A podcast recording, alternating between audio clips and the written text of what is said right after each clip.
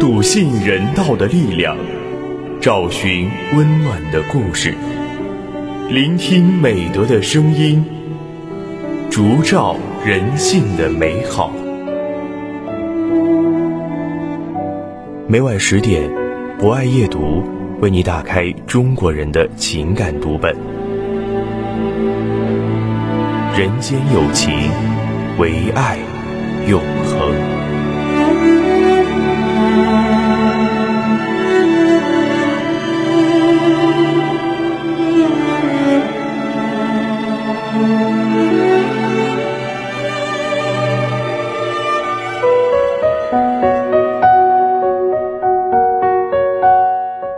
大家晚上好，欢迎收听今晚的博爱夜读，我是今天的主播木林。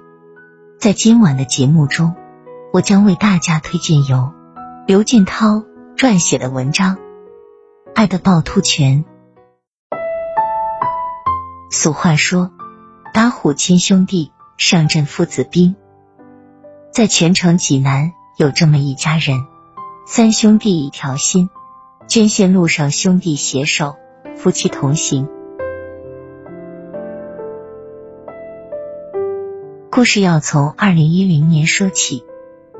大哥李文秀因肺癌、胃癌到上海做手术，住院期间提出去世后捐献遗体的想法。当时两个弟弟没太往心里去。李文秀手术结束回到济南后，身体每况愈下。弥留之际，在与妻子张振菊商量，并征得在上海工作的女儿李明同意后，委托三弟李文成到济南市红十字会登记捐献遗体。李文秀是个开明人，思想前卫，因为女儿在上海工作并定居，他和老伴不想到上海给女儿添麻烦，死后也不想让女儿常年往返沪鲁两地祭奠他们。老两口商量，把遗体捐献给国家医学事业。李文成代表大哥完成了遗体捐献登记。二零一一年，李文秀离世，并实现了遗体捐献夙愿。同在滨州市人民医院工作的二哥李文祥、二嫂哈祝平是一对苦命夫妻。一九九八年，他们二十一岁的儿子。不慎在学校坠楼身亡。多年来，夫妻俩忍受着失毒的痛苦。李文秀去世，捐献了遗体后，身患脑中风的李文祥和妻子商量，要向大哥学习，做一个彻底的奉献者。就这样，他们夫妻通过滨州市红十字会进行了遗体角膜捐献登记，成了光荣的遗体捐献夫妻志愿者。渐渐从失独的阴影中走了出来。李文成和姜丽夫妻曾是济南无线电厂的职工，企业改制，夫妻俩一个下岗，一个提前退休，自谋职业，开创新生活。李文成先是发挥自己特长，到餐馆打了几年工，退休后又在同事开办的机械厂做钳工。一直干到六十岁。大哥去世后，大嫂整日以泪洗面，李文成夫妻看在眼里，疼在心上。他们每年都陪大嫂去福寿园祭奠大哥，在参加济南市红十字会组织的集体追思活动中，他们结识了很多遗体捐献志愿者。通过与志愿者交流，李文成也逐渐萌生了向大哥。二哥学习的念头，在与妻子达成意见一致后，他们共同做通了女儿的工作，决定择机完成遗体捐献登记。李文成响应政府实行殡葬改革的号召，将父母的公墓退掉，在李文秀遗体捐献志愿者纪念碑所在地的福寿园，为父母选择了花坛葬。让大哥的英灵与父母团聚在了一起。三天后，李文成夫妇和大嫂张振菊一同办理了登记手续，加入了遗体捐献志愿者队伍。李氏三兄弟携手，各自带着自己的爱人，一家六口先后登记捐献遗体的善举，在全城济南刮起一股春风，温暖着每一个全城百姓。如今，李文成、姜丽夫妇又成了捐献遗体器官的志愿宣传员，每隔两周都要到博爱之家志愿捐献工作站值班，发放宣传材料。为有捐献志愿的市民提供咨询和登记服务，风雨无阻。李氏三兄弟爱的趵突泉涌动着无私，激发了全城百姓的奉献热情。在李文成夫妇的带动下，他们的亲家也加入到捐献遗体志愿者队伍中，完成了捐献登记，成为又一眼喷涌着大爱的甘泉。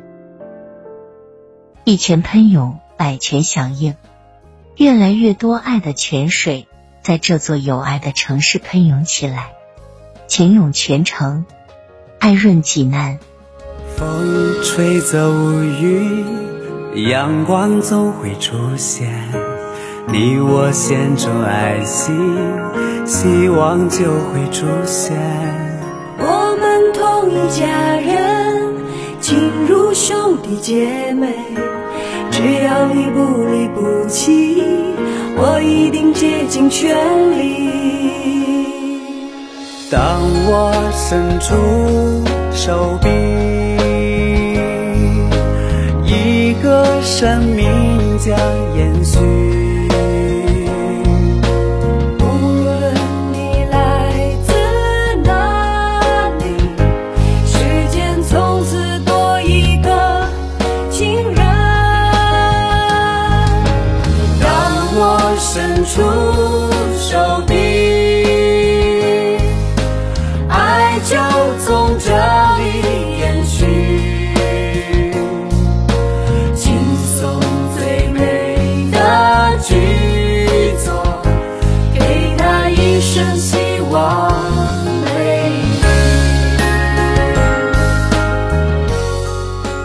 以上就是本期博爱夜读的全部内容。主播木林非常感谢大家的聆听。博爱夜读将会持续更新，并在喜马拉雅 FM、蜻蜓 FM、荔枝 FM、懒人听书、企鹅 FM 等节目平台同步播出。如果您也喜欢这档有声节目，可以关注我们并参与互动交流。欢迎在评论区留下您真诚的声音与足印。人间有情，唯爱永恒。让我们下次节目再见。亲如兄弟姐妹，只要你不离不弃，我一定竭尽全力。